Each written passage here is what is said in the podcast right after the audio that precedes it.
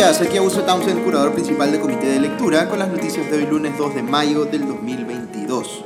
Espero hayan tenido un buen fin de semana y un merecido descanso por el Día del Trabajo, que fue ayer. Vamos rápidamente con las noticias de hoy, con el resumen de los programas dominicales que salieron anoche. Lo más llamativo ha sido la denuncia periodística de Panorama, en el sentido de que la tesis de maestría eh, en psicología educativa que obtuvo el presidente Pedro Castillo en la Universidad César Vallejo, de propiedad de César Acuña, habría eh, cometido plagio en más de la mitad de su contenido. Estamos hablando de una tesis que Pedro Castillo, entre comillas, trabajó conjuntamente con su esposa y hoy primera dama Lilia Paredes, y que se trata eh, de un trabajo sobre la equidad de género y aprendizajes del área de personal social en los estudiantes de una institución educativa en Chota. Al revisar esta tesis utilizando el software Turnitin, que sirve justamente para identificar plagios, se encontró que el 54% del contenido no era original, sino que había sido reproducido textualmente de otras fuentes académicas sin citarlas. Esto incluye, como leo en la República, 26 hojas del marco teórico que fueron íntegramente copiadas. De igual modo, para la realización de esta tesis supuestamente se desarrollaron talleres validados por tres personas, pero dos de ellas parece que no existen, y la tercera también ejerció como jurado de la tesis, con lo cual tenía un conflicto de interés. Así que todo mal para una persona que viene además de la docencia y que aquí claramente parece haber cometido fraude académico, como el presidente Castillo. Existe lamentablemente en el Perú una especie de eh, mercado a destajo que produce tesis para quienes quieran pagar por ellas. No queda claro si ese ha sido el caso de Pedro Castillo o si él mismo copió y pegó el material plagiado, pero en cualquier caso esto es inadmisible, como lo es también que una universidad como César Vallejo apruebe sin mayor rigor una tesis sin citas académicas, lo que hace pensar pues que algunas universidades terminan siendo cómplices de este mercado de plagios. Cabe eh, indicar que coincidentemente la lobista Karelin López ha mencionado este tema en las declaraciones que ha dado públicamente en los últimos días, dando a entender que el ex secretario de Palacio Bruno Pacheco le había comentado que la tesis de maestría del presidente Castillo se había obtenido de manera irregular. El ministro de Comercio Exterior y Turismo, Roberto Sánchez, salió a defender al presidente de esta imputación de plagio y dijo que, abro comillas, es muy temerario hacer aseveraciones en base a software, cierro comillas. Pues no del todo. Ese software te permite identificar eh, eh, textos que se reproducen palabra por palabra. Y si el documento más reciente hace esa reproducción y no cita a la fuente, ya se configura pues, un caso de violación de los derechos de autor eh, evidente. Lo temerario en todo caso es presentar ese documento plagiado y pensar que nadie se va o que nadie se iba a dar cuenta. Como es temerario también haber presentado un proyecto de reforma constitucional para convocar a una asamblea constituyente que también cometía plagio, como acaba de hacer justamente el gobierno. Me quedo un segundo con el ministro Roberto Sánchez para comentar otra cosa que ha dicho Karelim López en sus recientes entrevistas. Ella da a entender que había una suerte de operativo para silenciar a Bruno Pacheco, quien, según ella, si contase eh, todo lo que sabe, el presidente Castillo, entre comillas, no estaría un día más en Palacio. Esta frase es eh, bien categórica, pero en realidad lo que se necesita saber, más allá de las apreciaciones subjetivas de Karelim López, es qué exactamente es lo que sabe Bruno Pacheco y si eso revela la comisión de delitos por parte del presidente. López en su testimonio describe a Pacheco como un mero intermediario de pedidos que le hacía Castillo y que supuestamente él cumplía sin chistar. El intento de influir en los ascensos militares, dice López, venía por pedido de los amigos chotanos de Castillo. La gestión para favorecer a un martillero en Trujillo era un pedido de su amigo Fermín Silva, dueño de la clínica La Luz, y así. Karelim López no habla de los 20 mil dólares que le encontraron a Pacheco en su oficina en Palacio, más bien dice que eh, él necesitaba dinero para su defensa legal, como respaldando pues de alguna manera que esos 20 mil dólares pudieron ser para pagarle a su abogado.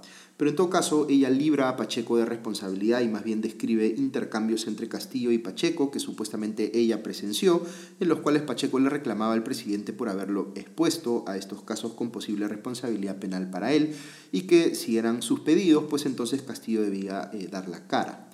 Y cuando la cosa se puso complicada porque allanaron la oficina de, eh, Pacheco en Palacio, según López el presidente se puso nervioso y eh, montó un operativo para asegurar el silencio de Pacheco, que incluso la implicó a ella, pues el mismo presidente eh, le había pedido que recibiera documentos vinculados a la contratación de Pacheco como asesor del Ministerio de Defensa, lo que tenía como objetivo darle arraigo laboral para evitar que le impusieran un mandato de prisión preventiva. Pues bien, otra de las imputaciones que ha hecho López se refiere justamente al ministro Sánchez. Ella dice que Sánchez llamaba a Pacheco para pedirle eh, que guardara silencio. Sobre esto, Sánchez le pidió a López que se rectificara porque eh, dijo que le iba a denunciar por difamación. Pero López se ha mantenido en su versión de que Sánchez era uno de los que participaba en este intento de silenciar a Pacheco, junto con el entonces ministro de Justicia y hoy primer ministro Aníbal Torres. Lo que puede ser valioso aquí para efectos judiciales es que se pueda comprobar eh, una coincidencia, digamos, entre lo que dice López respecto de cuándo se dieron esas llamadas con eh, los registros telefónicos. Ella dice que, entre comillas, lo llamaba todas las noches. Eh, hay otra frase de López que ha sonado mucho el fin de semana y es que ella dice haber escuchado al presidente Castillo decirle a Bruno Pacheco que, abro comillas, no me preocupa el Congreso porque yo lo cierro y punto, cierro comillas. ¿Cómo tomamos este testimonio de López en general? Pues eh, esto último que dice sobre el presidente y el Congreso sería muy grave si efectivamente fuese algo que hubiese dicho Castillo, pero eh, no eh, es algo que se pueda probar directamente con solo su testimonio. A lo mucho podría haber una declaración de Bruno Pacheco confirmando que eso fue lo que él también le escuchó decir al presidente. Pero si a López le preocupa que estaban intentando eh, eh, silenciar a Pacheco. Eh, bien podría haberse dado esto ya, puesto que la abogada de este último, Giovanna Quiñones, ha dicho que él no tiene documentos que puedan comprometer al presidente Castillo u otras personas de gobierno. Con esto se contradice, digamos, con lo que antes había dicho el abogado previo de, de, Pacheco, William Paco Castillo, quien sí se pronunció en ese sentido. Ha habido acá pues una, un cambio evidente en la estrategia legal de Pacheco. ¿Qué debemos pensar entonces que ha ocurrido? Pues mi apreciación personal, y reitero que es una apreciación personal, es que Pacheco sí está ocultando información.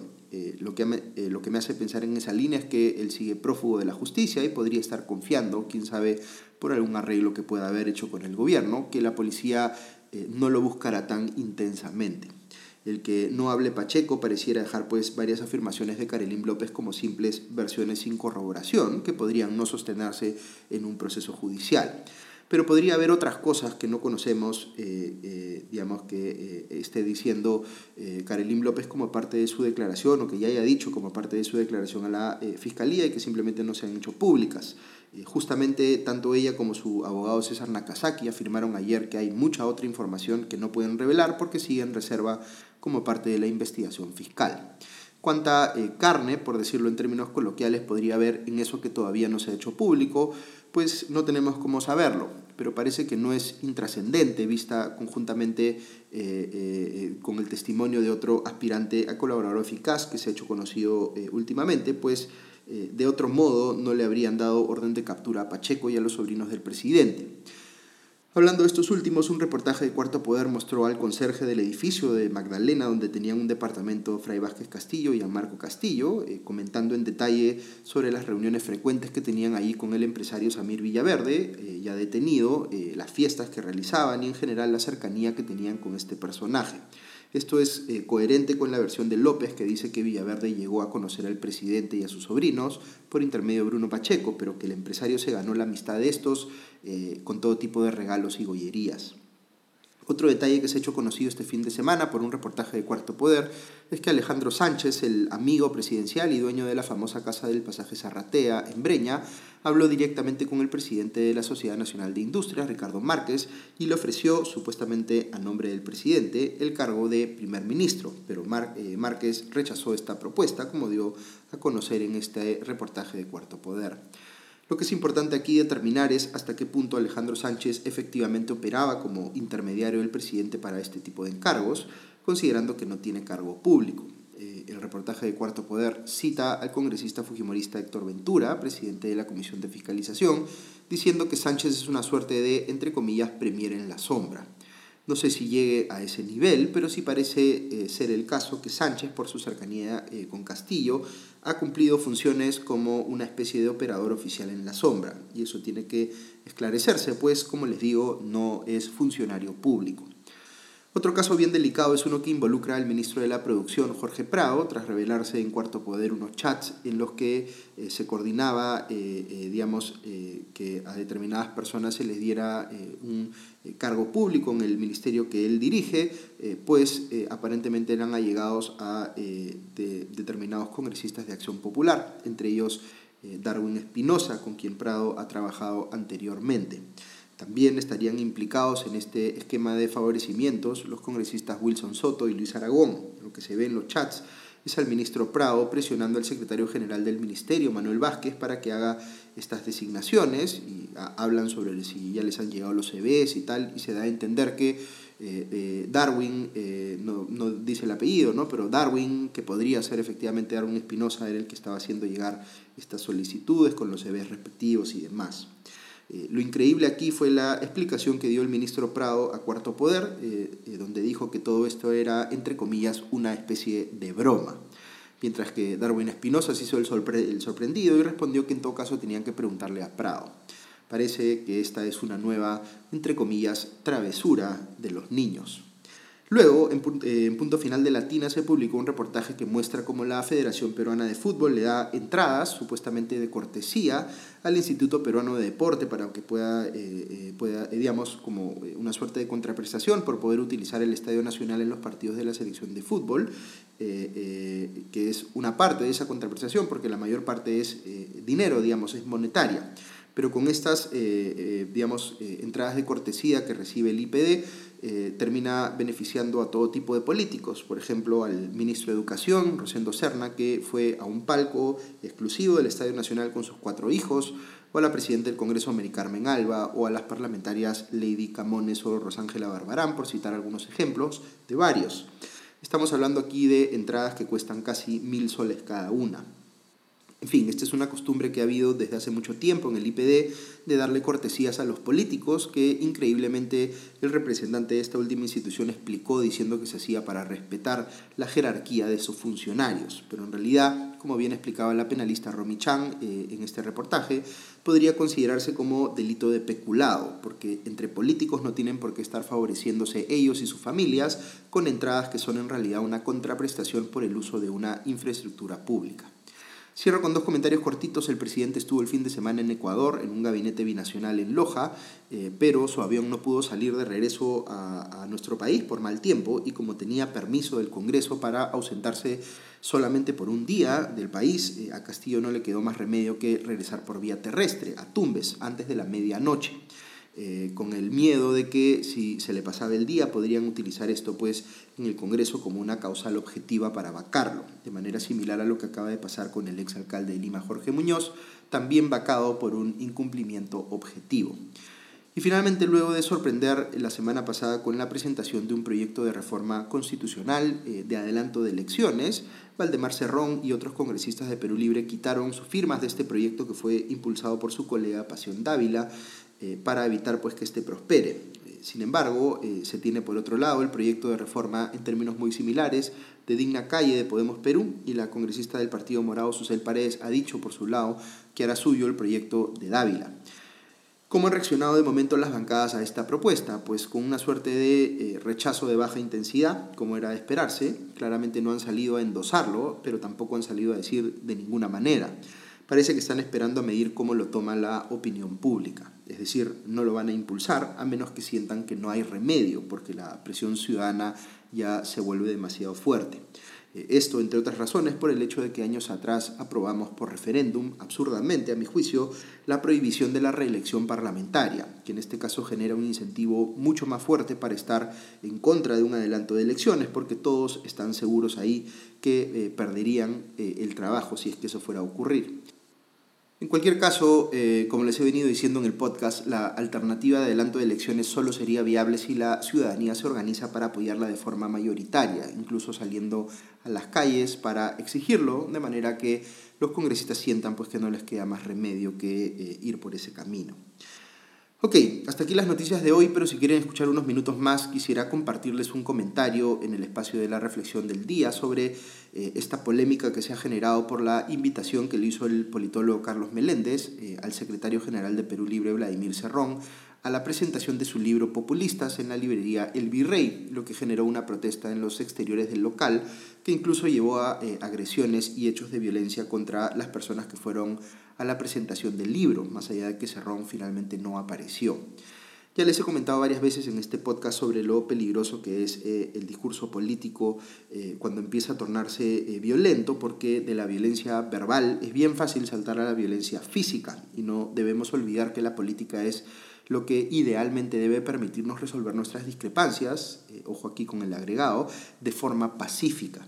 Tenemos que ser pues muy cuidadosos en distinguir las formas como podemos expresar nuestra indignación frente a la política, que naturalmente eh, es bastante razonable a estas alturas, eh, y advertir que el camino violento no es el más efectivo y que más bien puede llevarnos a un escenario mucho peor. Pero esta mañana les quiero hablar más específicamente de la discusión que se ha armado en torno a si Vladimir Serrón debió ser censurado de participar en esa presentación del libro, es decir, si debió impedirse la fuerza que pueda intervenir en ella, que era pues lo que quería la protesta eh, que estaba fuera del local del virrey. Yo eh, opiné en Twitter que no y recibí varios comentarios, incluso de gente que se identifica como liberal, diciendo que a Serrón hay que callarlo a la fuerza. Ok, les explico cómo veo yo este tema y eh, para esto les planteo la siguiente pregunta. Cuando debatimos, ¿contra quién debatimos? ¿Contra la persona o contra la idea? El problema aquí es que mucha gente cree que es lo primero y no lo segundo. Por tanto, cree que basta callar a la persona y eso va a hacer que automáticamente no exista la idea. Pero las cosas no son así tenemos que entender aquí algo que es muy particular de las ideas. Las ideas o la información de manera general es lo que los economistas conocen como un bien público. No en el sentido de un bien que es propiedad del Estado o de la nación, sino un bien que cumple con unas determinadas características económicas que hacen que sea difícil que alguien se lo apropie. Vean cuáles son esas características. Una es que ese bien no admite consumo rival. ¿Qué significa esto? Normalmente si un bien es consumido por una persona, digamos alguien que se está comiendo una manzana, eso significa que otra persona no puede consumir ese mismo bien al mismo tiempo. Pero fíjense lo que pasa con las ideas. Una persona puede estar recibiendo, entre comillas, consumiendo una idea al mismo tiempo que muchas otras personas. Piensen nomás en las escuelas o en las universidades que hacen esto de manera masiva. Y la segunda característica de los bienes eh, públicos en sentido económico es que uno no puede excluir a otros del consumo de ese bien. Yo no puedo prohibir una idea, a lo mucho puedo intentar censurar a quienes quieran expresarla, pero no puedo evitar que esa idea esté presente en sus mentes. Las ideas son, por tanto, como les digo, bienes públicos en ese sentido. Ahora, la intuición que tiene mucha gente eh, de querer censurar a Vladimir Serrón porque dice ideas con las que discrepan eh, parte del entendimiento equivocado, como les explico, de las ideas como bienes privados, cuyo consumo uno puede excluir. Pero ese, como les digo, no es el caso, porque las ideas son esencialmente bienes públicos en el sentido económico del término. ¿Qué significa esto? Pues que la única forma de desplazar una idea es con otra idea. Por eso, la solución para enfrentar una idea que no nos gusta no es censurar a las personas que creemos que la van a expresar, sino entrar a debatir esa idea con la que discrepamos. Recuerden la pregunta con la que empezamos esta reflexión. Eh, por esto que les explico, debe quedar claro que lo que debatimos eh, son las ideas, no las personas. Cuando yo decía esto en Twitter, por ejemplo, alguna gente me respondía, pero tú estarías dispuesto a discutir con un delincuente eh, esta es una pregunta cargada y es importante desmadejarla. Si una persona ha cometido un delito grave, debería estar en la cárcel. Pero incluso estando esa persona en la cárcel, sus ideas pueden estar circulando en la discusión pública. Por eso tenemos que separar las ideas de la persona. La persona puede estar en la cárcel, pero podría ser necesario igual seguir debatiendo en contra de sus ideas. Otros dirán, al invitar a alguien como Cerrón a la presentación de un libro, se, está, eh, se le está dando una plataforma a esas ideas. Eh, eso es correcto, pero Vladimir Cerrón ya tiene una plataforma, es prácticamente el dueño del partido de gobierno.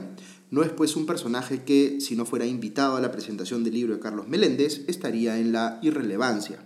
Nos guste o no, Cerrón tiene la capacidad de difundir sus ideas. Vean nomás la audiencia que tiene eh, directamente desde Twitter. Por tanto, si uno discrepa intensamente con sus ideas, pensar que estas van a ser contenidas evitando que participe en la presentación de un libro es pues bastante ingenuo. De hecho, cuando yo me enteré de que iba a estar ahí, mi reflexión más bien fue la contraria. Pensé eh, que una persona eh, académicamente solvente como Carlos Meléndez, que ha estudiado con seriedad el tema del populismo, iba a tener pues un intercambio, eh, cosas interesantes que decirle a Vladimir Serrón cara a cara. De hecho, me estaba preparando para ver un buen debate en el que yo claramente estaba del lado de la posición eh, crítica eh, de las ideas de Serrón. En el Perú hay pues muchísimas ideas equivocadas que circulan fuertemente en el debate público y que se han convertido casi en sabiduría convencional. Esas ideas no van a desaparecer si censuramos a uno que otro de sus propulsores. Lo único que podemos hacer frente a esas ideas es debatirlas con toda la seriedad y contundencia que sea necesario.